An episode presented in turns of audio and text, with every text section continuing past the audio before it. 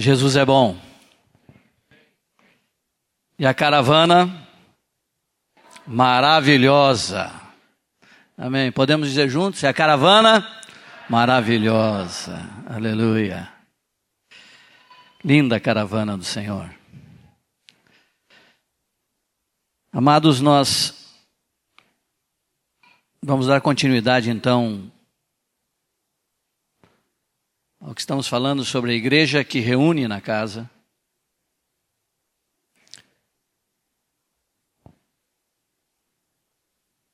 Falamos sobre a expressão da vida que esta igreja deve manifestar na prática, não sermos apenas conceituais. Eu lembro que uma das coisas fortíssimas no princípio, em algumas experiências de irmãos que relacionavam em alguns grupos, e que continuaram relacionando nesses grupos e relacionando com outra parte da igreja, foram em alguns momentos que conseguiam guardar as verdades e memorizar as verdades e comunicar essas verdades e viver essas verdades, alguns líderes viravam para essas pessoas e diziam: "O que você você está comendo alface?" São coisas muito simples. Você está comendo, se alimentando de alface. Só que esta pessoa, com esta alface, sua vida familiar foi transformada. E sua expressão de amor também foi transformada. Então, uma das características fortíssimas desse mover de Deus a partir de 74, 73, 74, na Argentina de 67,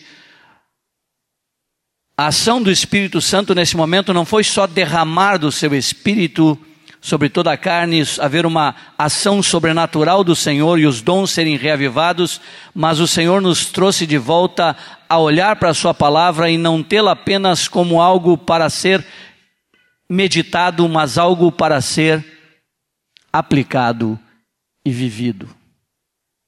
E é possível. Mas na dependência do Espírito Santo. Amém? Então, essa expressão de vida, queria pedir aos irmãos, com toda a simplicidade, que nós orássemos insistentemente para que em nossa vida ela fosse real e nós pudéssemos contaminar os que estão em volta de nós e haver essa exuberância na coletividade da vida do Senhor. Amém?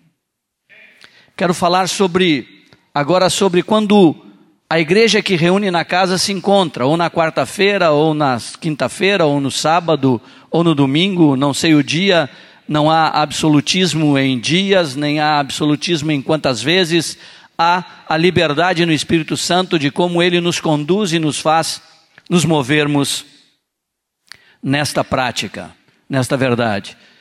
E alguns anos atrás, Uns bons anos atrás, eu dizia que tinha uma porção da Escritura, que é 1 Coríntios 12, 13 e 14, eu chamava de um sanduíche. Tinha uma banda do pão era o 12, a outra banda do pão era o 14 e o recheio deste sanduíche era o 13.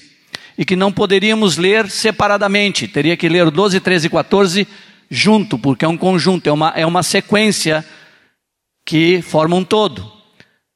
Mas depois o Senhor me levou a entender que esse sanduíche tem um pedacinho a mais que eu tinha esquecido de colocar, que é o capítulo 11. Então nós vamos falar agora sobre quando a igreja na casa está reunida, o que o Senhor espera que aconteça. O que pode acontecer.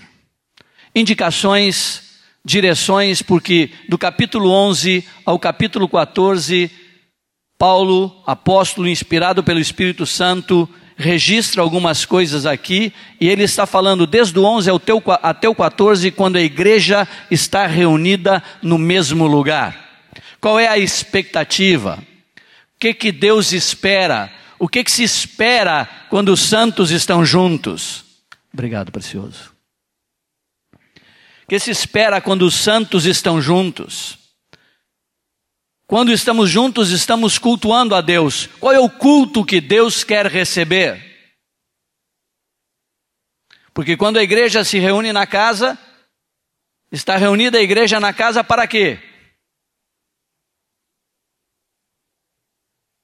Para juntos cultuarmos o nosso Deus, repartirmos as coisas que Ele nos tem concedido, a graça e os dons. Mas se criou um modelo de como cultuar a Deus. E me permitam tomar toda a liberdade para falar daquilo que está em meu coração e minha mente. Vou procurar ser equilibrado, não exagerado. Mas no princípio, Deus estabeleceu a forma com que o homem iria se aproximar dele. E a forma que Deus estabeleceu era que imolar um cordeiro e derramar o sangue e se aproximar dele. E um homem tentou criar uma forma diferente de cultuar a Deus e de se aproximar de Deus, que foi Caim, quando ele inventou de trazer os melhores frutos, tudo boa intenção, cheio de intenções boas, queria fazer uma coisa diferente, queria ser diferente. E ele vem e apresenta a Deus algumas coisas que não foi o que Deus pediu. Quando eu leio 1 Coríntios 11, 12, 13 e 14, me parece que o Espírito Santo está inspirando o apóstolo a instruir a igreja como Deus quer que a igreja se comporte quando ela está reunida no mesmo lugar. Qual é a expectativa de Deus? Qual é a esperança de Deus? O que Deus espera que aconteça? O que Ele repartiu para que isto aconteça?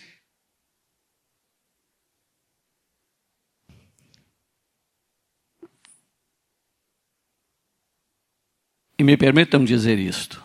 Hoje, e já há anos, eu estou convencido que eu não posso oferecer algo que não seja aquilo que ele determinou que quer receber.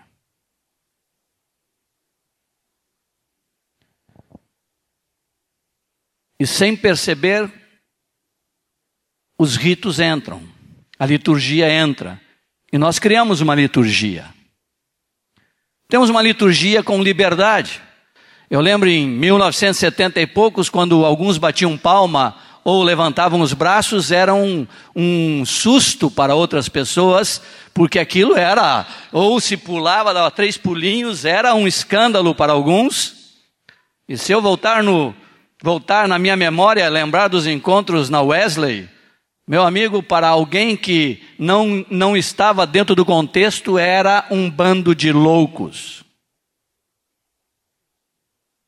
As reuniões começavam oito da noite, lembra, Rogério? Eu te vi chegar lá. Mas você já era casado, eu era um solteiro atrapalhado. Lembro você chegando, lembro outros irmãos, muitos dos irmãos que estão aqui, e lembro do mover de Deus, da ação de Deus, que era meia-noite, ninguém estava preocupado, e era segunda-feira, preocupado de voltar para casa. Eu ficava às vezes até as duas da manhã jogado no chão, porque a presença de Deus era muito forte, a manifestação dos dons do Senhor nos, derraba, nos derrubava e nos encantava a ponto de que nós perdíamos a noção do tempo. Era fantástico. Haviam profetadas também. Mas havia muito de Deus. Era uma alegria estar juntos. Era um tempo que se esperava com ansiedade. Eu, pelo menos. o esperava com uma ansiedade, uma expectativa, porque havia uma abundância, não havia uma, uma regra de estabelecida, havia uma liberdade no Espírito Santo para que o Espírito Santo se movesse, de repente levantava um a falar, de repente era outro a falar, as cadeiras eram viradas assim para que pudéssemos nos enxergar, e alguns iam na frente, tinha lá, eu lembro do, do, do, do irmão que tinha que cantava mais, era o que mais tinha uma voz. Eu nunca me atrevia a cantar, porque inclusive quando cantava perto de alguns, o irmão dava uma olhadinha mas eu era corajoso.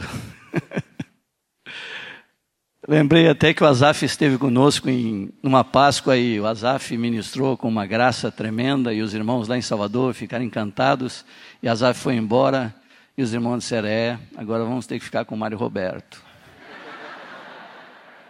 Eu disse, é, pior é nada, né? Como diz meu amigo Eduardo. Mas havia uma abundância, havia uma, uma uma ação de Deus, havia uma liberdade do Espírito Santo, porque nós não estávamos estruturados, não estávamos ainda com liturgias, havia a liberdade de que o Espírito se manifestasse. E eu penso que, ao ler 1 Coríntios 11, 12, 13 e 14, o que o Senhor está dizendo aqui é que há uma abundância, há uma tremenda graça derramada, há uma multiforme graça de Deus, há dons repartidos no corpo, há uma intensidade, uma, uma, uma potência de Deus, quando a igreja está reunida no mesmo lugar. E que nós, pastores, nós, responsáveis pela igreja na casa, não sei, a nomenclatura lá nós chamamos de líderes, outros chamam de cooperadores, que é um bom, me agrada cooperadores, que recebem a igreja em sua casa, nós, vai uma dica aqui, Hoje eu estou convencido que devemos ser facilitadores. Homens de grande discernimento da ação do Espírito e facilitadores que os dons se manifestem através do corpo. Que saibamos dar liberdade para que esses dons se manifestem quando a igreja está reunida no mesmo lugar. Se formos ler, e podemos ler, temos tempo, eu vou pontuando algumas coisas. Porque em 1980, Deus trouxe uma revelação para nós. A revelação que Deus trouxe e trouxe grande bênção para a igreja foi o serviço comum dos santos.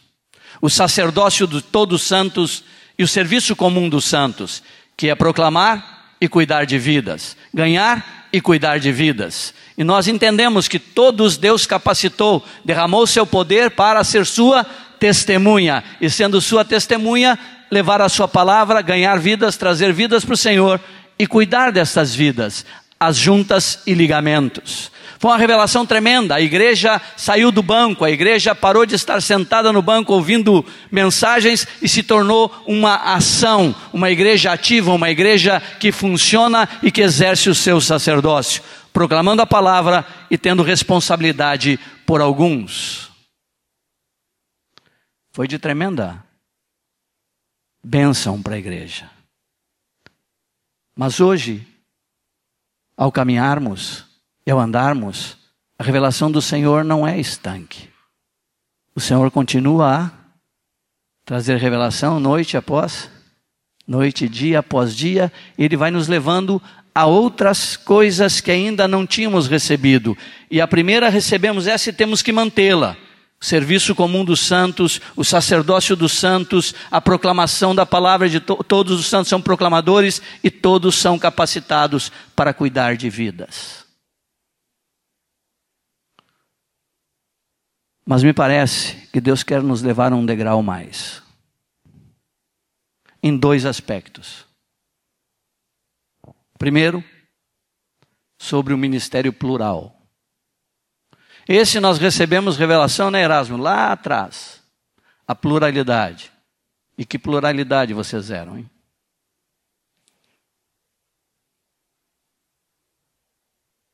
Moisés, Erasmo, Telmo, Joãozinho, Bob Cury, Dona Stoll, Moacir Ramos de Oliveira, veio chegando um pouquinho depois. Eu olhava para esses homens, cada, ah, cada, um tinha, cada um tinha um histórico teológico, E Deus amassou esses homens. Não ficou nem uma batatinha inteira. Os moeu, amassou para serem um só. Ministério plural. Singular é um, plural, mais de um, correto? Só que para Deus não é só número.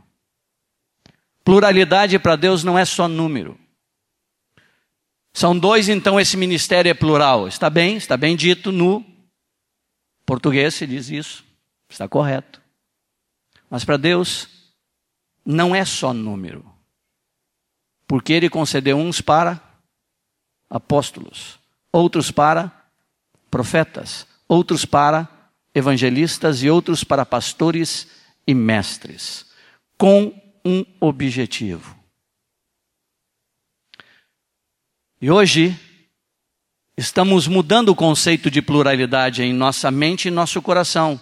Pluralidade deixou de ser um número para nós. Pluralidade é quando sobre a igreja local há apóstolos, profetas, evangelistas e pastores mestres atuando sobre ela. Quando os quatro ou cinco, alguns falam cinco, nós falamos quatro, esses quatro ministérios específicos estão atuando sobre a igreja, a igreja pode ser correto ordenada. Se faltar um, está faltando uma medida de graça. E não é só esses ministérios específicos que receberam uma graça específica de Deus. Mas o Senhor fala em 1 Coríntios 11, 12, 13 e 14 que ele derramou sobre cada um dons, serviços, manifestações. E eu sempre fico questionando e buscando o Senhor e, e buscando entender, Senhor, quais, quem, quais são as manifestações?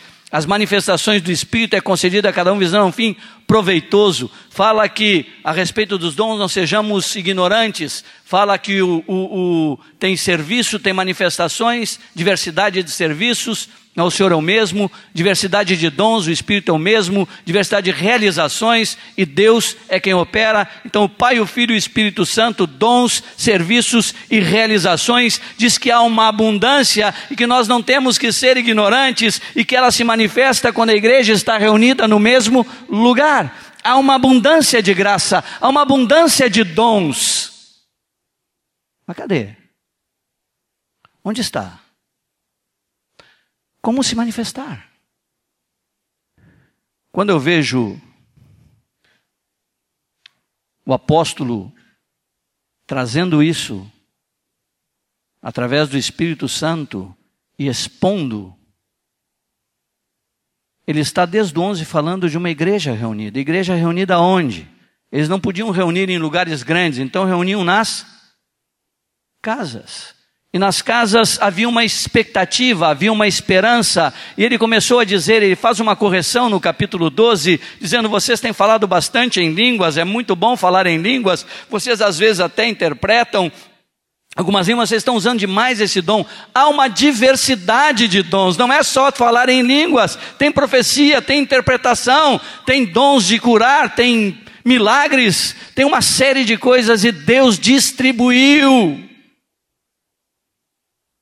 Ele distribuiu. Ele concedeu. Já foi derramado. Já foi concedido. Então, o Senhor está dizendo: quando vocês estão reunidos, quando a igreja está reunida no mesmo lugar, o que eu espero é que haja realizações, que hajam serviços se movimentem, que haja dons, que os dons se manifestem. O que eu espero é que aquilo que eu derramei seja manifesto e derramado entre vocês, na liberdade e na ação do meu Espírito Santo, mas com tudo seja feito com decência e ordem.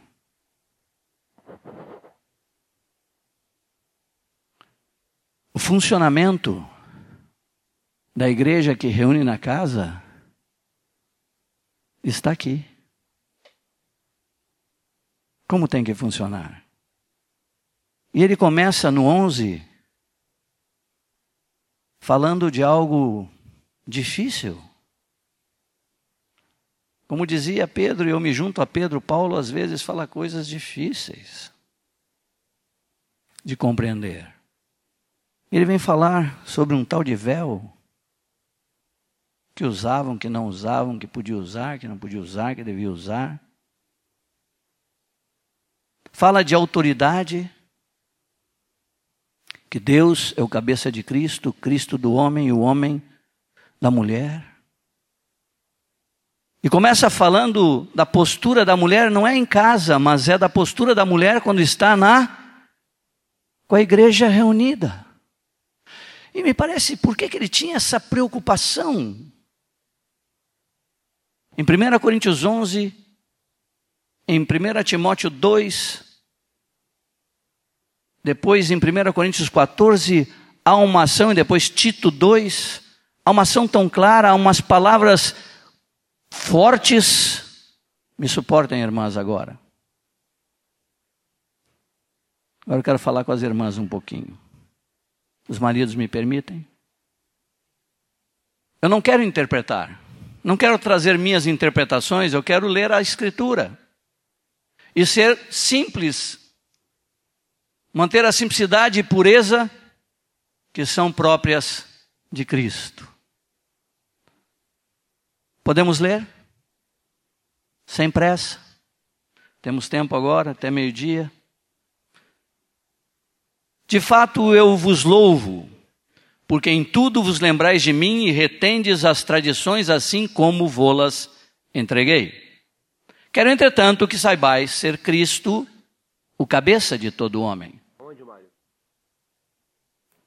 Oi?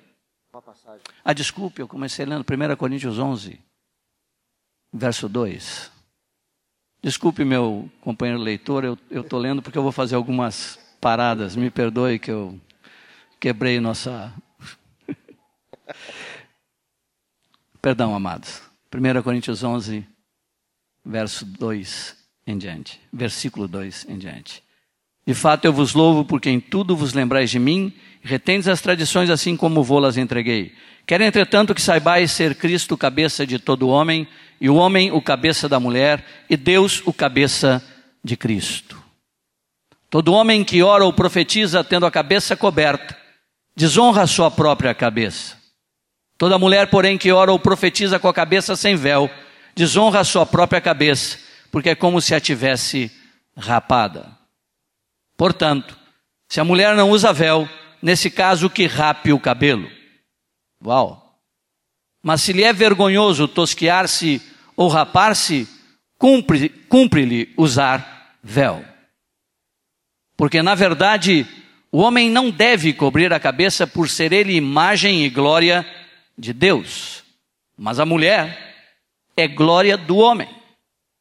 Porque o homem não foi feito da mulher, e sim a mulher do homem. Porque também o homem não foi criado por causa da mulher, e sim a mulher por causa do homem. Portanto, deve a mulher, por causa dos anjos, motivo por causa dos anjos, trazer véu na cabeça, como sinal de autoridade. No Senhor, todavia, nem a mulher é independente do homem, nem o homem é independente da mulher.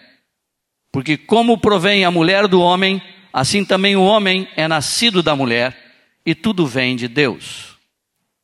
Julgai entre vós mesmos: é próprio que a mulher ore a Deus sem trazer o véu? Ou não, ou não vos ensina a própria natureza a ser desonroso para o homem usar cabelo comprido? E que tratando-se da mulher é para ela uma glória, pois o cabelo lhe foi dado em lugar de mantilha. Contudo, se alguém quer ser contencioso, saiba que nós não temos tal costume, nem as igrejas de Deus. Seguimos?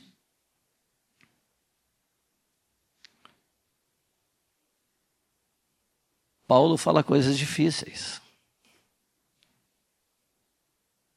Entre nós, em Salvador, durante muitos anos, uma irmã usou véu. Todo encontro ela chegava, beijava os irmãos, abraçava, sentava e colocava seu véu. E nunca teve problema de ninguém dizer que ela não podia e nunca houve problema dela dizer que as outras tinham que usá-lo. E nós nunca tomamos uma posição de dizer o que devia ou não devia fazer, mas deixar na liberdade de cada um diante do Senhor.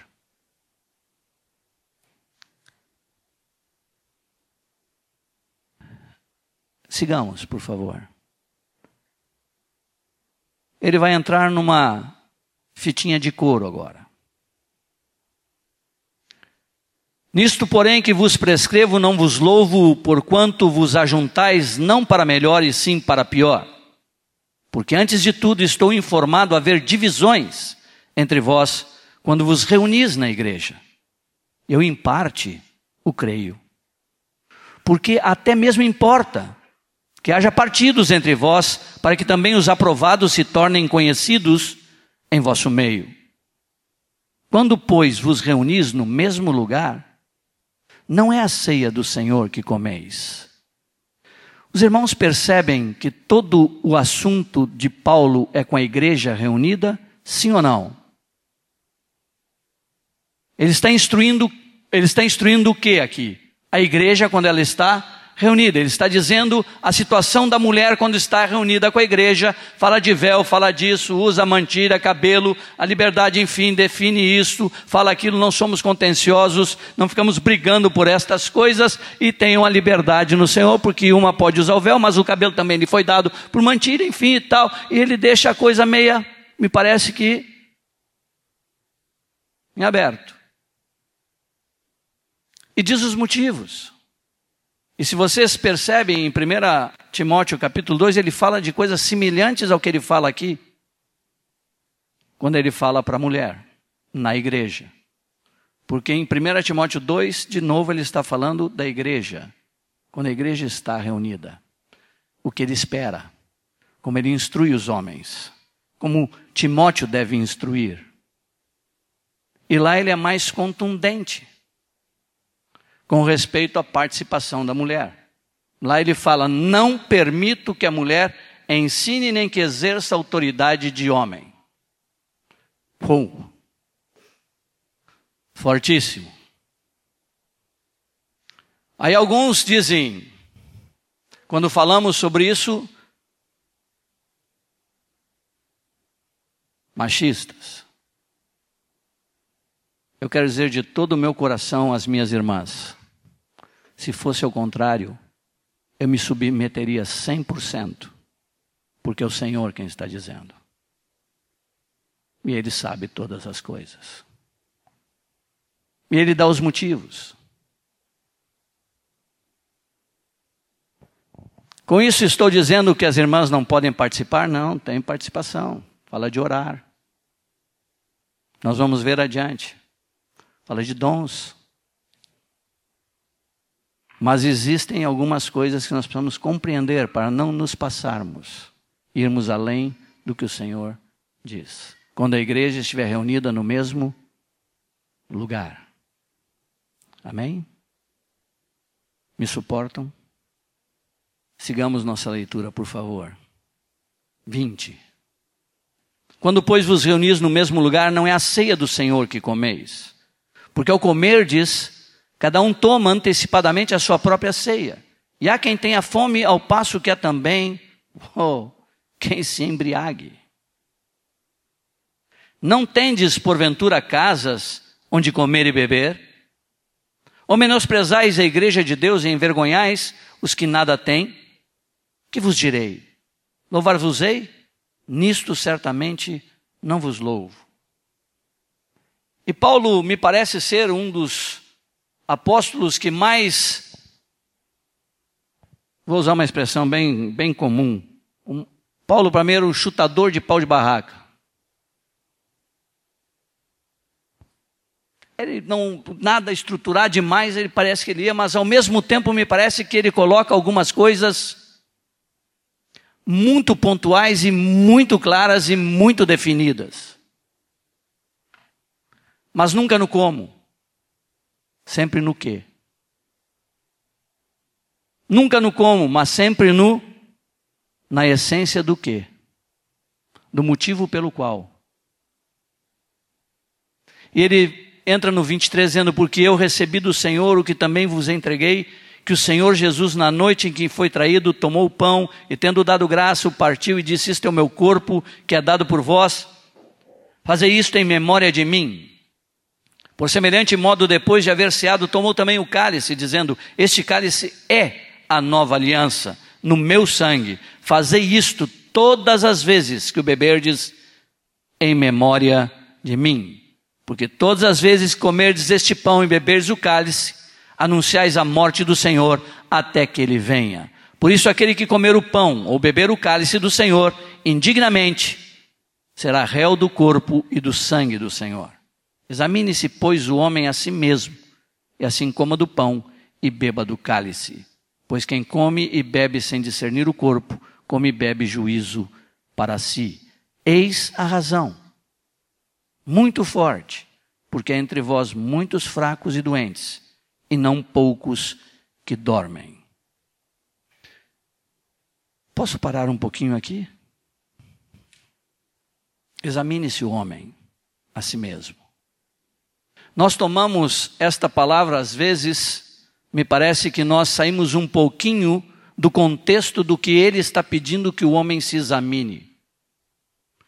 A nossa tendência, e levanta a mãozinha santa se alguém parece comigo, se eu sou parecido com alguém, quando vamos tomar a ceia, é um momento de muita de muito temor. Eu vou sempre com muito temor e muita gratidão. vou com uma gratidão enorme pelo que ele fez, mas com temor de não fazer nada indignamente. Mas o que, que você examina? Quando você está no lugarzinho, às vezes tem um cântico próprio que nos ajuda a pensar, a meditar. O que você pensa? Antes de tomar o pão, comer o pão e tomar o, o cálice. Você se examina seus.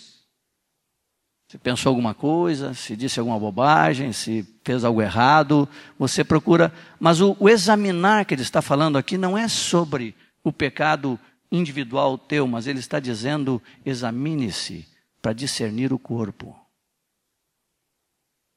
O pecado que é você tomar a ceia indignamente, é quando você está dividido no coração com alguém. Porque ele morreu para atrair, ele morreu para trazer, ele morreu por todos e incluiu todos em sua morte. E quando ele repartiu, lembrem, ele deu o pão para quem? Quem estava lá? Um camarada chamado Judas que já tinha no seu coração determinado. Ele não deixou de dar para ele. Jesus me impressiona. Como ele quebra regras, paradigmas. Ele o amou.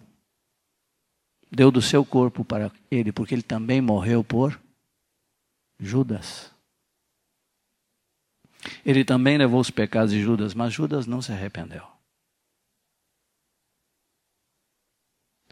E quando vamos para a ceia, o que ele está pedindo, examine-se, coma e beba, pois quem come e bebe sem discernir o quê?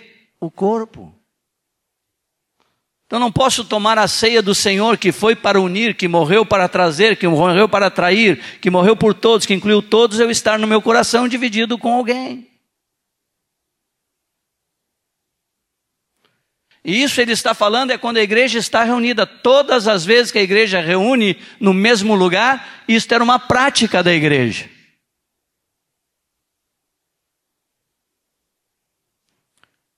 A ceia era o centro.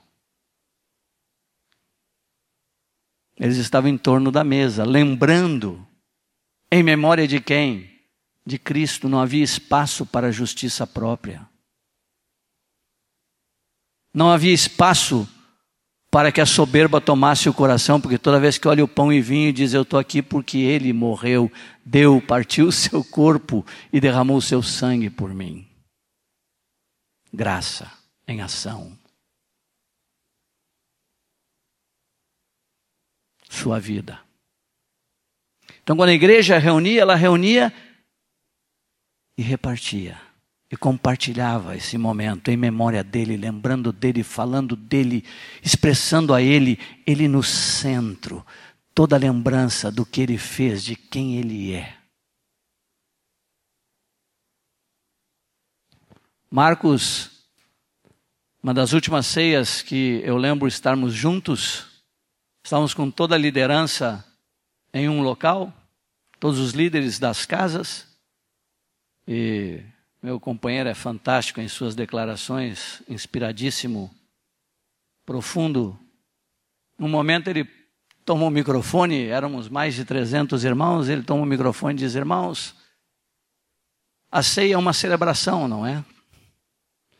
Porque estamos gratos porque ele deu sua vida, mas é a celebração da maior injustiça que houve sobre a face da terra. Nós celebramos a maior injustiça que houve sobre a face da terra. O justo, o santo, foi morto. Mas graças a Deus, não ficou na morte. Ela não pôde retê-lo porque ele era justo era santo e era perfeito. Ela não pôde retê-lo. Mas a ceia é um momento de fazer isto em memória de mim. Não é um momento de você, é um momento de comunhão, mas é um momento de uma comunhão agora específica com quem? Em memória de quem? É lembrando de quem? Não somos nós no centro, é Ele. Amém? E isso porque estou falando? Porque a igreja, quando reúne na casa, a ceia tem que ter seu lugar. Porque quando eles reuniam, eles tomavam a ceia. E lembra em Atos 2?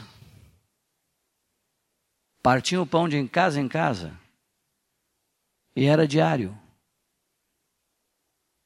Eles não ficavam guardando coisas, porque todo dia eles estavam diante da ceia do Senhor. Todos os dias eles vinham o pão e o vinho. Todos os dias eles viam, lembravam a sua morte, a sua ressurreição. Todos os dias eles lembravam do seu perdão, da sua vida, e todos os dias eles se examinavam. Não havia tempo para as coisas ficarem acumulando. Estão comigo ainda, amados?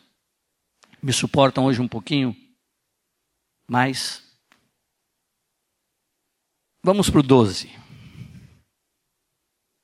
Aqui, volto a afirmar, a igreja que reúne na casa, me parece que aqui nós temos uma indicação, uma direção do Senhor, qual é a expectativa do Pai, ou esperança, se a melhor palavra seria a esperança do Pai, quando os santos estão reunidos no mesmo lugar. E ele continua: a respeito dos dons espirituais, não quero, irmãos, que sejais ignorantes. Sabeis que outrora, quando erais gentios, deixáveis conduzir-vos aos ídolos mudos, segundo erais guiados. Por isso vos faço compreender que ninguém que fala pelo Espírito de Deus afirma, anátema Jesus. Por outro lado, ninguém pode dizer Senhor Jesus senão pelo Espírito Santo. Ora, os dons são diversos mas o espírito é o mesmo. E também há diversidade nos serviços, mas o Senhor é o mesmo. E há diversidade nas realizações, mas o mesmo Deus é quem opera tudo em todos. Me permitam dizer que eu não sei se nós, de fato, não somos ignorantes nestas coisas se de fato nós, nós já compreendemos o que o Senhor quis dizer com isso. Se há na igreja essa diversidade, se há na igreja essa diversidade de serviços, de realizações, se nós sabemos conduzi-las, se nós sabemos discerni-las, se nós sabemos na prática como encaixá-las e como levá-las harmonicamente, como um corpo deve ser. E aqui eu não digo que os irmãos não sabem, eu estou me incluindo. Porque o passo a mais que Deus quer nos levar. a sermos esses facilitadores que discernem os dons, a graça e as medidas, os serviços e os disponibilizam para servir a igreja. E na casa o líder tem que ser este homem. O cooperador tem que ser este homem que olha para os irmãos e vê a graça que há num, o serviço que há no outro. Eu fui numa cidade há três anos atrás e eu fiquei três meses nessa cidade porque havia uma situação que era necessário eu passar três meses lá. Foi a primeira vez que eu fui com passagem de ida sem data de volta. E minha esposa teve que ficar em outro lugar porque ela não podia estar ali naquele momento. Claro que eu fiz algumas viagens de carro para encontrá-la. Mas o que eu aprendi ali foi tremendo. E sabe com quem eu aprendi? Agora falo com as irmãs. Com uma irmã. Nome dessa irmã? Alice. Eu a chamava de Dorcas. Quando eu vi a graça e o dom desta irmã, numa área que eu, Deus estava me empurrando para ver e aprender, eu estendi minha mão e disse: Me conduz, minha irmã. Dom de socorro. Ela via necessidade onde você passa batido. Havia uma graça de discernir, de ver, de perceber.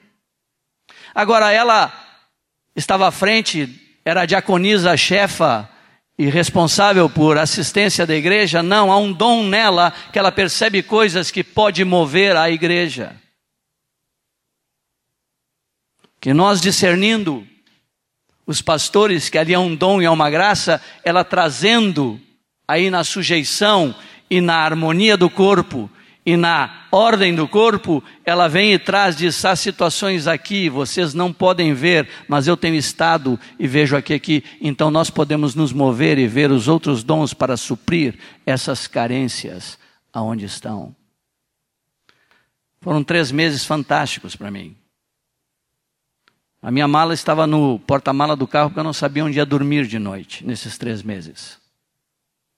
E o Senhor me levou a uma missão aos mais necessitados daquela igreja. E eu fiquei nesses bairros, dormindo nessas casas. E aprendendo a discernir necessidades. Como irmã. Então, quando eu não sei se nós conseguimos compreender o que o apóstolo está dizendo aqui, quando a igreja é, está reunida, quando a igreja está junta, abundância que tem de todas estas coisas, ele vai falar no versículo 7, a manifestação do Espírito é concedida a cada um visando a um fim proveitoso, porque a um é dada, mediante o Espírito, a palavra da sabedoria, e a outro, segundo o mesmo Espírito, a palavra do conhecimento, e a, a outro, no mesmo Espírito, a fé, e a outro, no mesmo Espírito, dons de curar, a outro, operações de milagres, a outro, profecia, a outro, discernimento de espíritos, a um, variedade de línguas, e a outro, capacidade para interpretá-las, mas um só e o mesmo Espírito realiza todas estas coisas, distribuindo-as como lhe apraz a cada um individualmente. Eu não sei se eu não entendo português, mas a cada um já não é individualmente? Individualmente já não é a cada um? A ênfase para deixar claro que cada um que está aqui recebeu individualmente, cada um que está aqui recebeu. Alguma destas coisas. Esses, esta lista de dons é uma das mais conhecidas e faladas, mas a lista de Romanos não é uma lista muito comentada. E a lista de Efésios 4 também é bem falada, mas a de Romanos não. E lá em Romanos fala de presidir, fala de, de, de misericórdia, fala de socorro, fala de exortação, fala de ensino.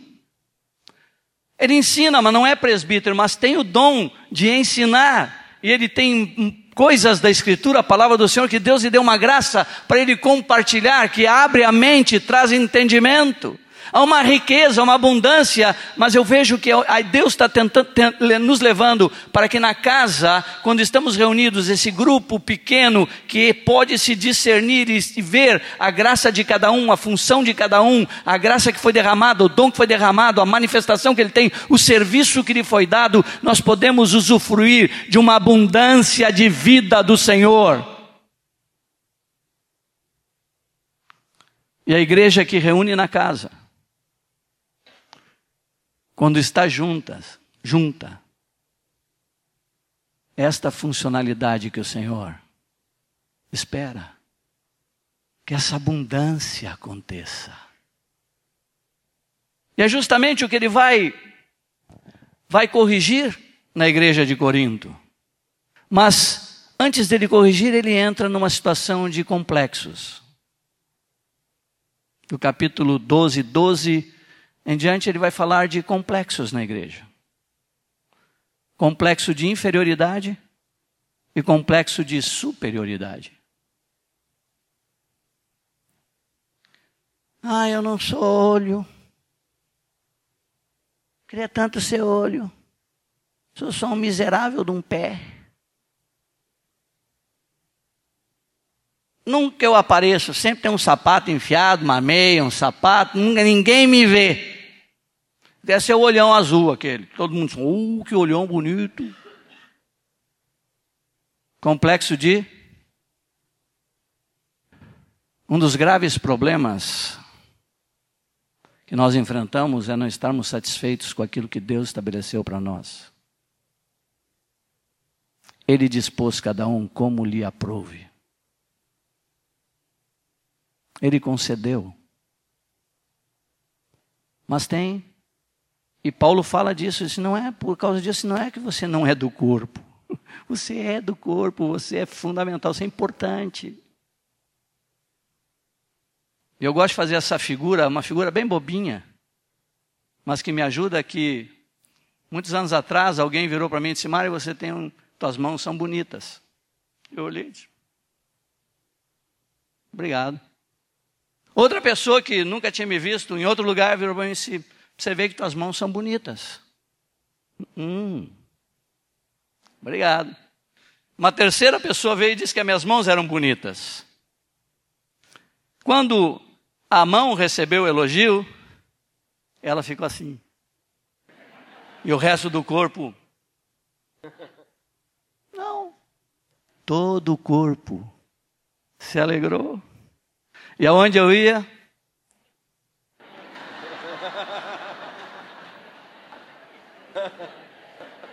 Queria mostrar o que era bonito.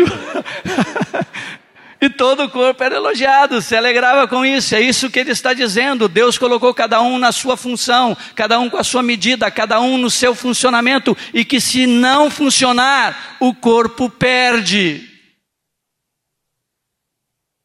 Mas eu não sei se nós conseguimos de fato na prática discernir e vivenciar isso, mas a igreja que reúne na casa é possível porque o grupo é pequeno, é possível discernir cada um e ver a manifestação de Deus em cada um.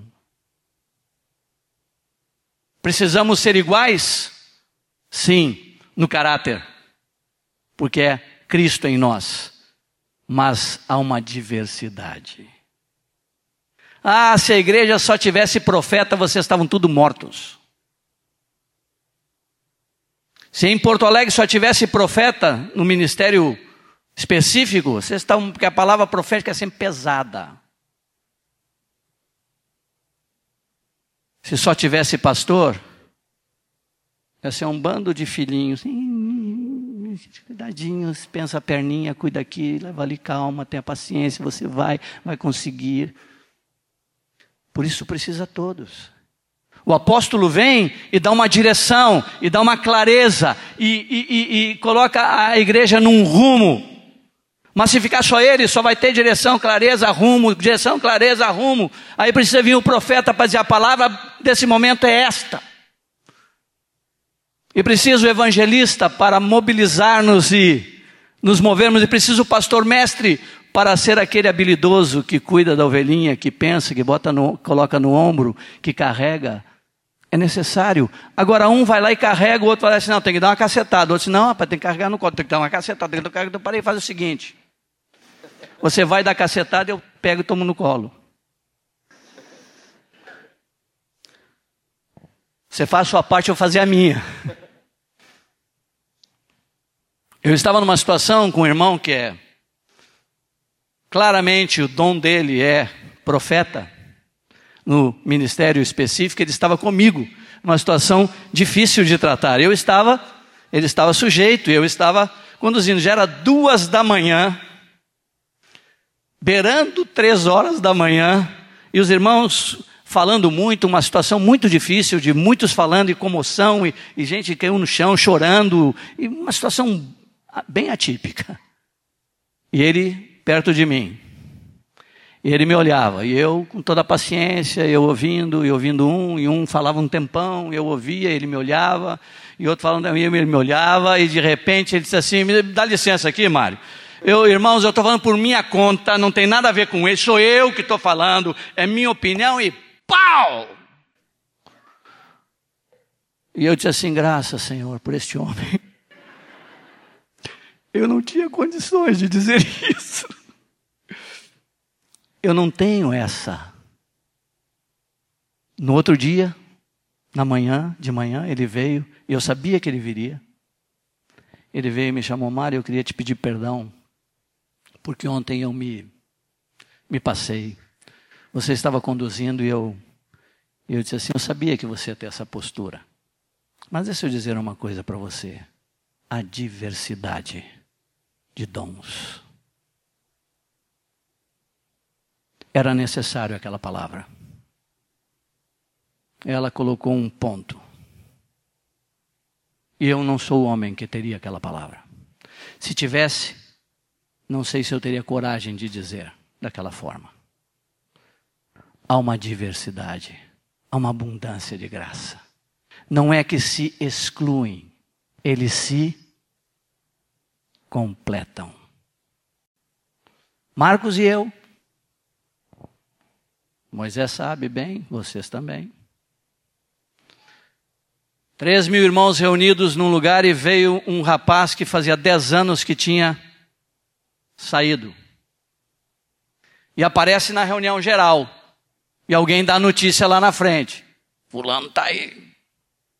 E Fulano saiu botando para quebrar. Para vocês terem uma ideia, a família dele ele abandonou. Nós estávamos sustentando essa família há 10 anos. E ele estava lá no meio. Sai Marcos e sai Mário. E essa figura eu vou dizer porque foi o Marcos que usou essa figura. Ele saiu, ele não foi até, até o irmão, mas ele ficou em volta. Vou largar o microfone para imitar a cena para que vocês possam imaginar a cena. Não foi exatamente assim, mas a cena era mais ou menos isso. O irmão ali e Marcos olhando para o irmão meio de longe, ia fazendo assim, protegendo o rebanho. Aí eu sei da notícia, olho para o irmão, pulo no pescoço, caímos no chão, rolamos dois no chão, abraçado, opa, me levou mil conto. Ah, estou passando esse exame, mil reais. Marcos soube, que ele não viu a cena. E o que fizemos? Marcos estava errado, Mário estava certo. Mário estava errado, Marcos estava certo. Cada um foi usado pelo Senhor. A igreja precisava ser protegida assim porque ele era um irmão com muitas dificuldades. Mas também ele precisava ser resgatado e alguém tinha que ir até ele. E nós não tivemos nenhum problema com a ação de um e de outro, porque compreendemos a medida que cada um tem. Então, na casa, na igreja da casa, nós vamos poder ver essa diversidade. Alguns irmãos que têm dons que são expressivos, que é o que o Senhor está falando sobre o corpo, ah, eu tenho, o olho é aquele que é mais expressivo, que é mais, se expõe mais, aparece mais. Mas aquele que está escondidinho é tão necessário quanto. E depois, quando o Senhor vai falar, ele vai falar assim e diz uma coisa tremenda. O Espírito Santo diz através de Paulo: ele diz, nem a cabeça pode dizer ao pé, não preciso de ti, nem a cabeça.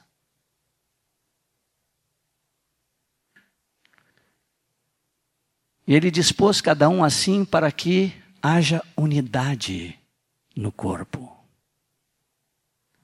Então tem o de superioridade, esse, o de inferioridade, esse tem o de superioridade também. Se, sou completo em mim mesmo. Eu sei tudo, eu tenho todas as respostas. Eu conheço todas as coisas. E aqui eu quero entrar. Não, não vou entrar. Vou entrar agora. À tarde a gente, a gente entra. Não é hora, Mário Roberto. Segura.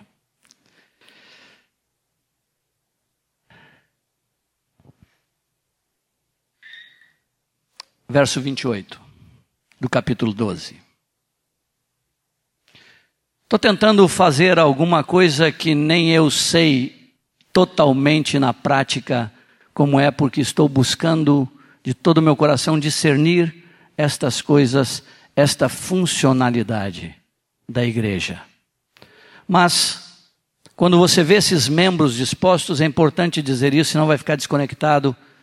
É importante dizer para vocês que na casa, quando os irmãos estão e há os serviços que se desempenha, estou falando do corpo, é bom entendermos assim. A seguinte pergunta: essa mão, ela pertence a quem? A este membro ou ao corpo? Ao corpo. Mas ela sempre vai estar ligada a este braço. Imagina se eu tivesse nascido com ela aqui e tivesse um cotoco aqui embaixo. E estivesse pregando aqui para vocês, com a mão aqui. Vocês iam estranhar? Uns iam pensar, como é que ele consegue comer? Como é que ele move aquela mão? Como é que faz?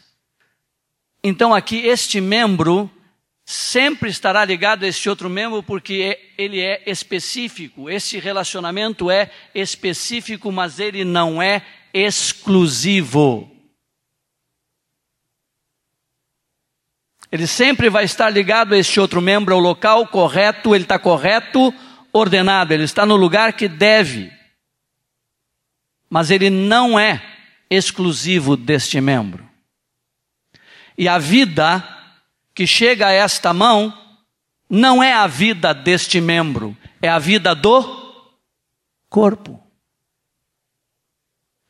A ordem que chega para este membro não é a ordem deste, deste outro membro, é a ordem do cabeça. E este membro que está vinculado com ele, o que tem que ter? Não pode haver nele impedimentos para que a vida do corpo chegue até este membro e que as ordens do cabeça deixem de chegar a ele, porque se isto parar, este membro atrofia e não funciona mais. Para ele poder ser útil ao corpo, a vida do corpo tem que chegar a ele e as ordens do cabeça têm que chegar até ele. E na igreja da casa nós temos que discernir estas coisas. Dou um exemplo prático. Eu estou relacionado com, com o Nilson. E o Nilson vem para mim e diz: Recebi uma, uma quantia grande de dinheiro e quero colocar um negócio. Ele é esse membro, eu sou esse membro. E eu quero colocar uma, um negócio grande. Mário Roberto não sabe nada de negócio. Mas Mário Roberto é o discipulador. Sim, que, que negócio você quer colocar? Explica aí, o que, que é? Sem nada de negócio, nada.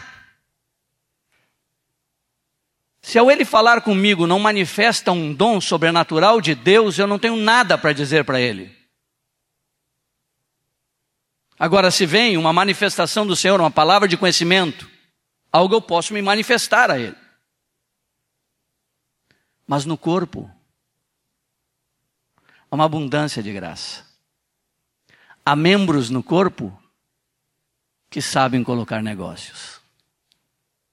E Deus deu habilidade para eles, para isso. Como eu quero que a vida do corpo chegue até ele, eu já, enquanto falava com ele, eu usei a tecnologia e disse: mandei um WhatsApp para o irmão tal, que tudo o que ele faz de negócio, Deus deu uma habilidade para ele discernir coisas e fazer, e Deus o abençoa. Marquei estar com ele. Vamos até lá. Coloca todas as tuas dúvidas, coloca todos os teus pensamentos, todas as tuas ideias, porque eu quero que a vida do corpo chegue até ele. Eu não sou dono dele. Ele não me pertence. Ele pertence ao corpo e o corpo pertence ao Senhor. Esse é um exemplo de negócio. Outro exemplo, ele chega para mim e diz assim: Mário, queria entender mais da segunda vinda. Você falou que está chegando, está perto, isso tal e, e, tal. E eu queria saber mais. As duas testemunhas, quem são? É Moisés e Erasmo? Quem são as duas testemunhas? Eu, eu não sei se são eles. E, e... Perdão a graça, eu sei que vocês me suportem, amor. Sei que vocês me suportem, amor. Não sei, e, e, e aquela besta tem tanto chifre para tudo que é lado, e tem tanto diadema, e tem bola daqui, e sol por cima, e não sei. E eu, eu queria entender mais disso. Você pode me explicar? Marinho sabe isso. Aí eu digo para ele: já usei a tecnologia, o WhatsApp, e marquei sábado de tarde lá com o Marcos. Leva todas as tuas perguntas, eu vou levar todas as minhas. E nós vamos aprender um monte juntos. Eu quero que a vida do corpo chegue a Ele. Saia a exclusividade, saia a competição, saia a inveja. E é na igreja da casa que você pode fazer isso fluir com liberdade. Amém? Estão comigo ainda? Vou me alongar mais um pouquinho, tá bom? Se não tiver, também pode dizer que eu paro. Estou sujeito aos irmãos. Capítulo 13. Ele vai falar da, da essência, que tudo tem que ser feito por amor. O amor é que tem que permear todas as nossas ações, todas as manifestações, todos os serviços e todos os dons. E ele vai falar de um amor que a declaração, a expressão, só tem um que pode ser isto. Quando eu termino de ler que o amor é isto, isto, isto, não é isto, não é isto, não é aquilo, não é aquilo outro, não é aquilo outro, tudo faz isso, isso, isso, isso, e o amor é isto, eu só tenho uma, eu só tenho uma figura que eu enxergo aqui no versículo 4 até o versículo 8, uh, até o versículo 8, primeira parte, tem um nome que surge aqui enorme: Jesus Cristo. É Ele que move tudo. É Ele que faz tudo. Me é impossível expressar esse amor por mim mesmo. Mas é possível manifestar esse amor quando Ele vive em nós. Amém? Ele vive em nós. Capítulo 14. Vou apressar aqui para não demorar muito. Vai ser rapidinho o 14.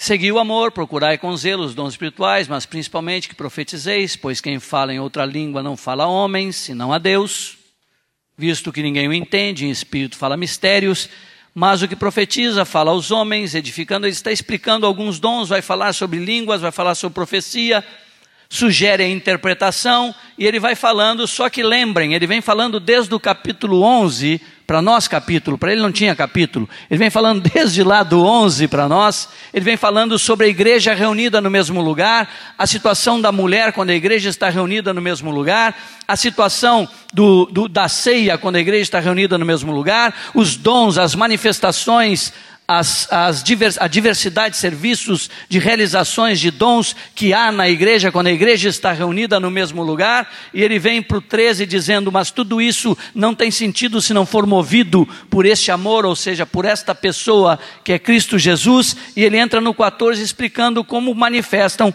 alguns dons. Então ele vai explicando o dom de, de línguas, não é, a, não é a homens que fa, ah, não é a homens que você fala, mas sim a Deus, a profecia não é a, a Deus, mas é a homens, e ele fala da, do sentido que vem, o dom, o dom de línguas é para lá, o dom de profecia é para cá, a interpretação, quando há, edifica a igreja no mesmo nível que a profecia edifica, ele vai dizer que a profecia consola, exorta e edifica, e ele está explicando as manifestações, algumas delas, quando a igreja está reunida. E me parece, nesse momento, Estou rápido. Eu acelerei, fiquei preocupado com o horário. E me parece que nesse momento, lá em Corinto, havia uma preferência pelo dom de línguas. Alguma semelhança conosco? Quantos aqui falam em outras línguas? Levanta a mãozinha santa, por favor. Quantos aqui interpretam línguas? Levanta a mãozinha santa, por favor. Diminuiu bastante. Quantos aqui profetizam? Levanta a mãozinha santa, por favor.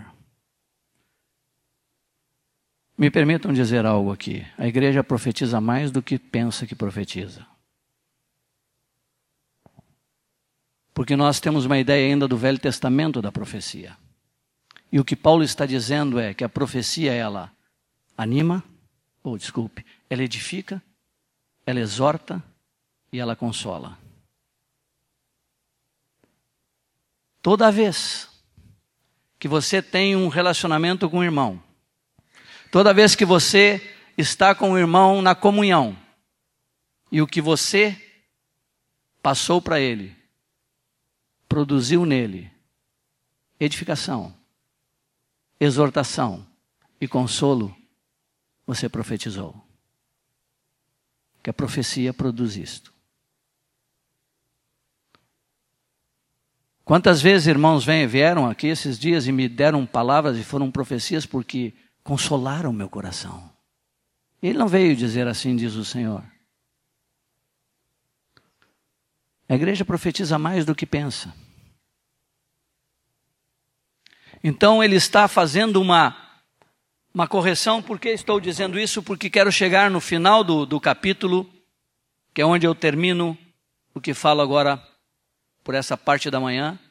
Então ele está fazendo uma correção à igreja, explicando estes três dons, que são dons de, de inspiração, como dizem, são dons por inspiração do Espírito Santo, a língua, a interpretação e a profecia. E quando ele vai até o capítulo versículo 26, ele chega no versículo 26 e ele diz assim: Que fazer, pois, irmãos?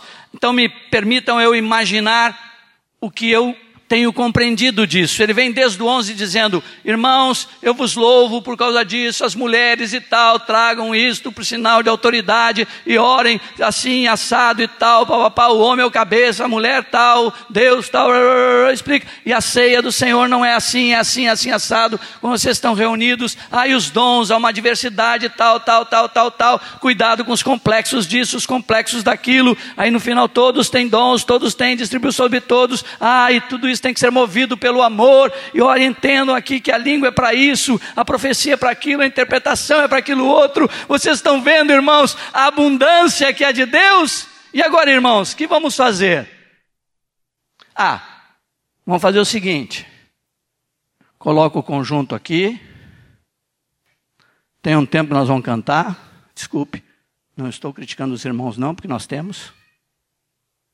É só uma figura Coloca o grupo que vai cantar, cantam, nos conduzem numa canção, depois nós temos a palavra que hoje me deram a honra de estar falando, depois nós nos cumprimentamos e vamos para casa. Mas olhamos 1 Coríntios 11, 12, 13 e 14, assim, bacana. Mas quando vamos viver isto?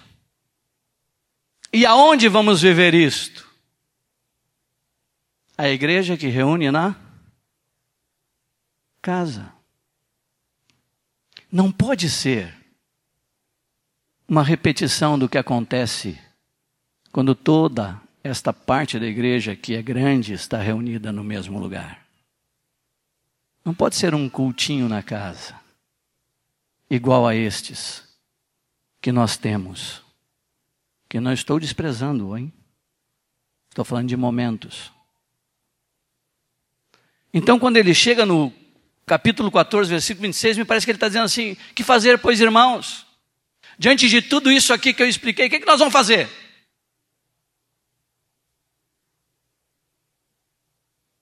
Aí ele continua dizendo: quando vos reunis, um tem salmo, outro doutrina, este traz revelação, aquele outra língua, e ainda outro interpretação. Alguns dizem que cada um tem, cada uma destas coisas. Seja tudo feito para edificação. No passado, anos atrás, nós tínhamos uma, uma expressão que entrou na igreja em boa parte do Brasil. Não sei se vocês alcançaram, mas tinha assim: o mover do espírito na reunião. Temos que discernir o mover do espírito para a reunião. Ah, nós estamos no mover do Espírito. Então era um tema que era levantado, então naquele tema, então se alguém saísse do tema, ele não estava no mover do Espírito. E eu comecei a pensar sobre isso e disse assim: não, o mover do Espírito, quando a igreja está reunida no mesmo lugar, é tudo o que ele derramou sobre todos os santos que estão naquele lugar. Há uma diversidade de de, de, de temas, há uma diversidade de ações no tema. Um irmão vem e diz: Amados, o Senhor está me falando fortemente sobre os homens. Falando fortemente sobre os homens e assumir sua responsabilidade e tal. Alguém falou isso aqui, não? Mas daqui a pouco um outro irmão levanta e disse: Amados, eu queria orar por esses homens. E pronto, e lá vai ele e ora por esses homens. E daqui a pouco vem outro diz assim: Eu tenho um cântico que o Senhor me deu para nos, nós, nos lembrarmos de nossa. E o irmão canta o cântico. Então, são várias ações sobre o mesmo tema, mas pode haver muitos temas com muitas ações. É isso que o apóstolo está tentando nos instruir, porque ele diz assim: no caso de alguém falar em outra língua, que não sejam mais do que dois, ou quando muito, Três. Por quê? Me ajudem. Fica cansativo, irmãos. Já pensou se os 900 começa na primeira fila e termina lá na última fila, os 900? Agora é minha vez de falar em língua. Pá, pá, pá, pá, pá, pá, pá, pá. Hoje agora é minha. Pá, pá, pá, pá, pá. Eu fico aqui uma hora ouvindo os irmãos pá, pá, pá, pá. Perdoem, não estou diminuindo o dom.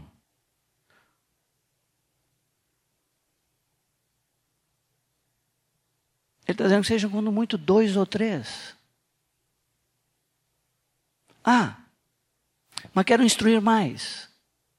Isso sucessivamente, haja quem interprete. Eu vi que um irmão hoje levantou sua voz e manifestou aqui línguas. Eu quero dizer que eu me arrepiei, viu? Me arrepiei todo. Vi que algo estava passando de Deus mesmo. Eu esperei uma interpretação. Mas ele foi correto.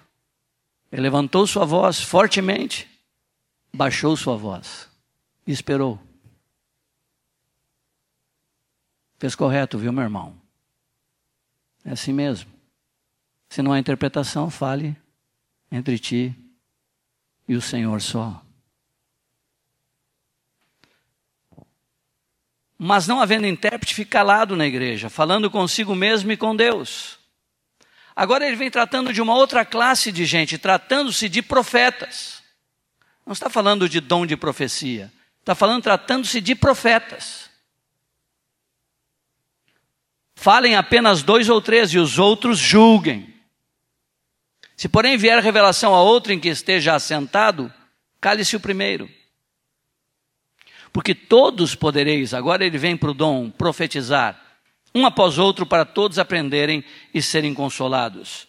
Os espíritos dos profetas estão sujeitos aos próprios profetas, porque Deus não é de confusão, e sim de paz. Amém? Isso vai acontecer aonde? Em abundância. Na igreja que reúne na casa. Estou falando nessa segunda parte na funcionalidade, quando a igreja se reúne na casa. A esperança que se tem. Como em todas as igrejas dos santos, conservem-se as mulheres caladas nas igrejas. Uau! Porque não lhes é permitido falar, mas estejam submissas como também a lei o determina. Em português, o mas parece que ele dá um sentido diferente do que foi dito antes, é isso? Me ajudem os, os doutores em, em língua. Mas estejam submissas como também a lei o determina. Se, porém, querem aprender alguma coisa, interroguem em casa aos seus pastores, aos seus líderes aos seus diáconos, aos mais espirituais, aos mais sábios. Ah, não, marido. Ah.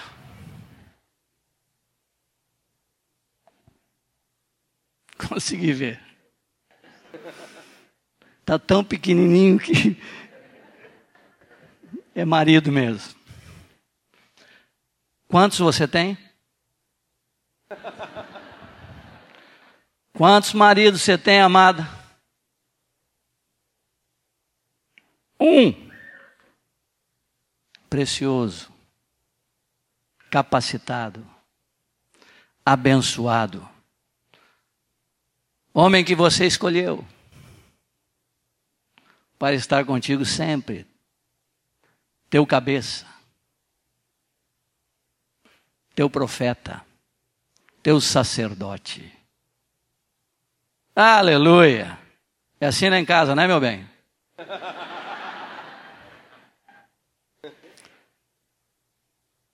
Eu sempre me perguntei estas, por que isto aqui? Porque para. Ele vai dizer o motivo, porque para a mulher é vergonhoso falar na igreja, mas ela não pode orar. Não diz que todos podem profetizar. Então a mulher pode profetizar, mas como é vergonhoso para a mulher falar na igreja? Se é vergonhoso para a mulher falar na igreja, se diz que é para ela ficar calada na igreja, ela não pode profetizar. Mas então em cima diz que todos podem profetizar. E quando diz que todos podem profetizar, no grego, eu fui ver no grego todos, e em português e em inglês todos, são todos. Todos são todos. Por que, que é vergonhoso falar na igreja? E por que não pode falar na igreja? Pode ou não pode?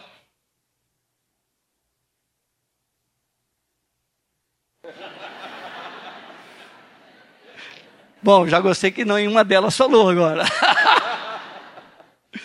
pode ou não pode? Por que é vergonhoso? Ele está dando um motivo. Ele está explicando a situação do sacerdócio da sua casa, a situação da posição do teu marido, que você pode expô-lo quando você quer aprender de outros.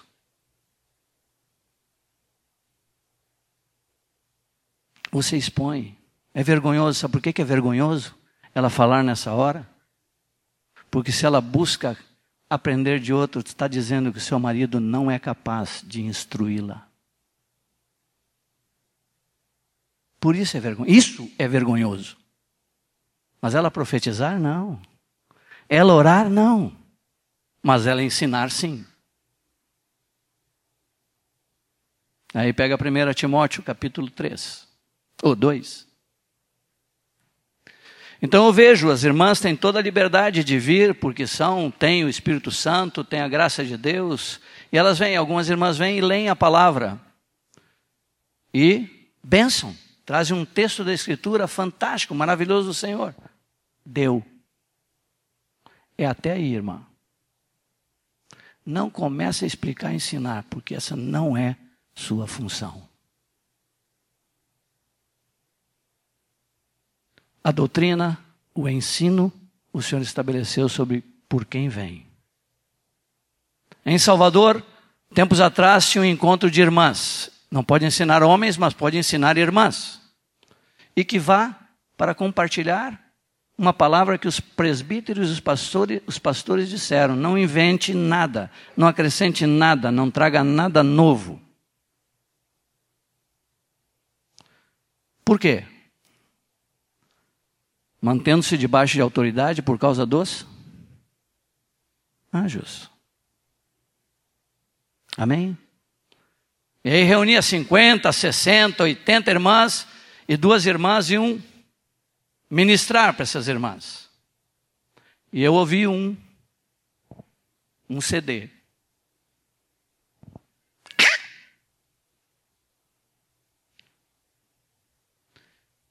Fui ouvindo e a irmã falou, começou a falar de Gênesis, criação do homem, maravilha, e de repente ela faz assim, e viu Deus que não era bom que o homem estivesse só. Irmãs, ele sozinho não é bom. E Deus nos fez. Meu irmão, o que essa mulher falou da mulher, eu achei que eu não era nada, não varia nada, nunca fiz nada, não sou nada.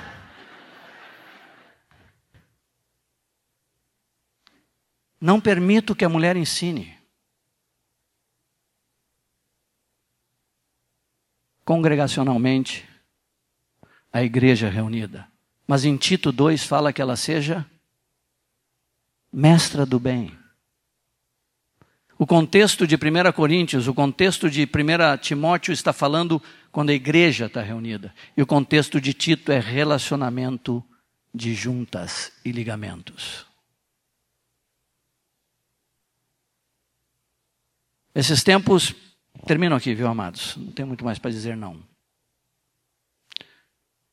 Quatro jovenzinhas recém-casadas com filhos pequenos foram até minha casa e pediram para assinar a falar sobre criação de filhos. E assinaram então expôs, pegou o que o Marcos fala, o que eu falo, e recheou com as nossas experiências, experiências dela. Ela tem uma memória muito boa para lembrar de fatos muito interessantes, de acontecimentos práticos.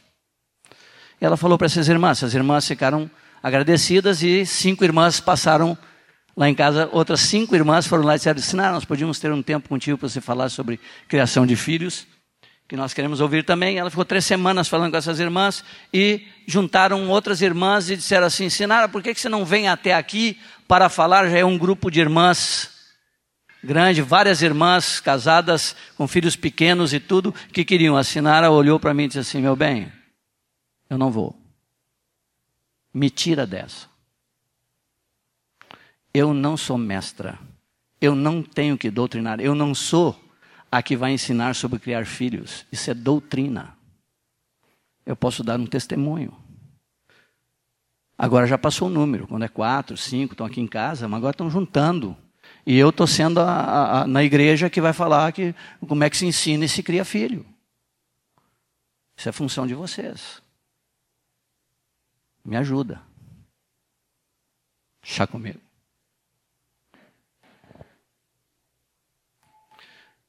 Minha esposa não ensina mais do que quatro irmãs.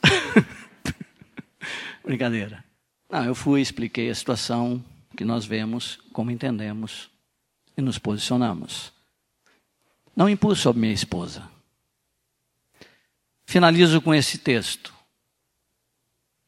Se alguém se considera profeta ou espiritual, reconheça ser mandamento do Senhor o que vos escrevo. E se alguém o ignorar, será ignorado. Não é uma opinião, não é contextual. O apóstolo deixa claro que é mandamento do Senhor o que vos escrevo. Amém? Expressão da vida da igreja, Atos 2, 42, 47, Atos 4, 32 a 35. Funcionalidade da igreja, 1 Coríntios 11, 12, 13 e 14. Que Deus nos dê graça, amados, para ver isso. E me perdoem ter me passado nesse horário.